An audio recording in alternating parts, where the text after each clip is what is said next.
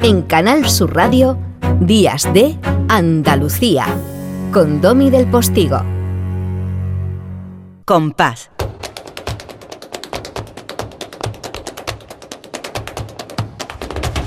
Compás. Y después, Gloria. Y lo que yo deseaba y se ha cumplido es que mi queridísima Lourdes Galvez del Postigo, prima, Hola, nos trajera Domi. la segunda parte del gran Valderrama. ¿Dónde andas tú? Pues mira, hoy que tengo el domingo un poco ajetreado, muy familiar.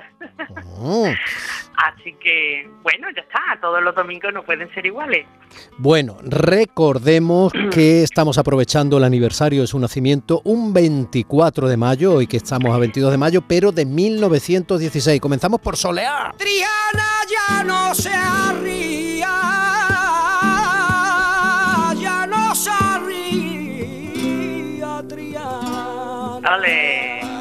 Uh, Valderrama, Es que dijimos, dijimos Domi, que él eh, estuvo viviendo ocho meses en casa de eh, Pastora Pavón Niña de los Peines y Pepe Pinto, porque trabajó con Pepe Pinto, Juanito Valderrama, en un, en un espectáculo. Lo acogieron como un hijo y él siempre dice que si su primer bachillerato de cante lo hizo en el Tablao Villarrosa de Madrid, el bachillerato superior lo hizo con la Niña de los Peines, donde aprendió a cantar pues este tipo de cantes, ¿no? La soleá con pa, los cantes de Triana, los cantes de la Cerneta, los cantes por Siguirilla, y ahí ya como que se hizo conocedor de todos los cantes que le faltaba por conocer, que Record- tampoco eran tantos. Recordemos que en aquellos años 30, Pepe Pinto, Niña de los Peines, eran dioses.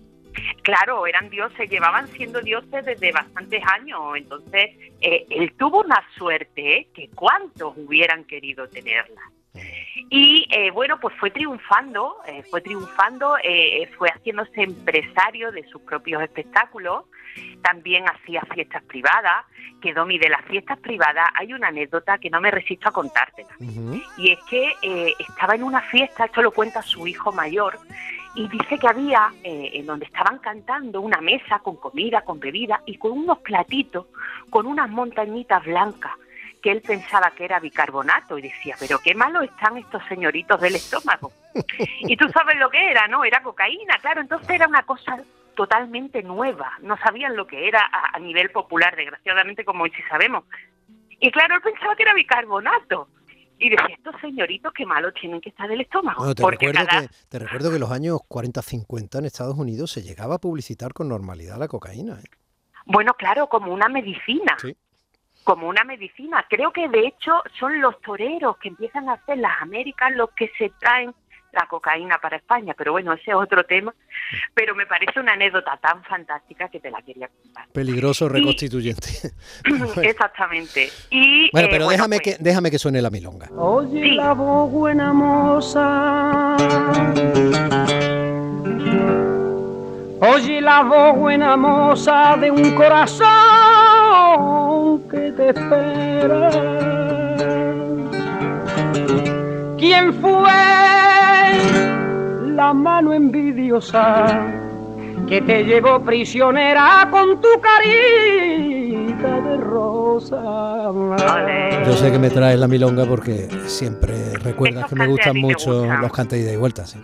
Sí, la milonga es un cante que está basado en el folclore argentino. Es triste, suele contar historias tristes.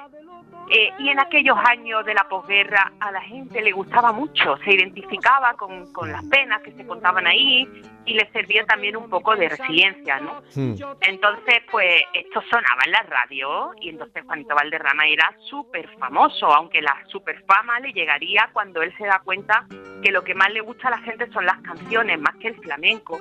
Y entonces decide tirar por ahí, ¿no? Por, por el emigrante decide pedirle a Quintero, León y Quiroga que les haga canciones y entonces cuando ya verdaderamente se convirtió en un divo de la canción en España. Oh. Y en esa, pues se cruzó en su vida, pues su querida eh, Dolores Abril. Pero ahí nos vamos a, Eh. pero ahí nos vamos a parar. ¿Tú quieres que nos paremos ahí y lo contemos detenidamente el próximo Sí, día? es que yo creo que lo merece, Lourdes. Cuando estábamos hablando la semana pasada de los capítulos un poco del Gran Valderrama, yo digo, lo he estado pensando y digo, tiene que, tenemos que dedicarle uno a la relación humana y profesional mm, con Dolores Abril. Me parece estupendo, me parece muy bien. Yo creo que lo merece, ¿verdad? Es que son... Sí, claro que sí. Además que fue una historia de amor también pues muy popular y muy seguida por todos los españoles, ¿no? Y además porque se consolidó en el tiempo. Claro, y tenemos y tenemos de sobra, además, entre peleas en bromas y otros cantes, tenemos de sobra para ilustrar. Muy bien, Domi, muchas gracias. Domi del Postigo en Canal Sur Radio. Días de Andalucía.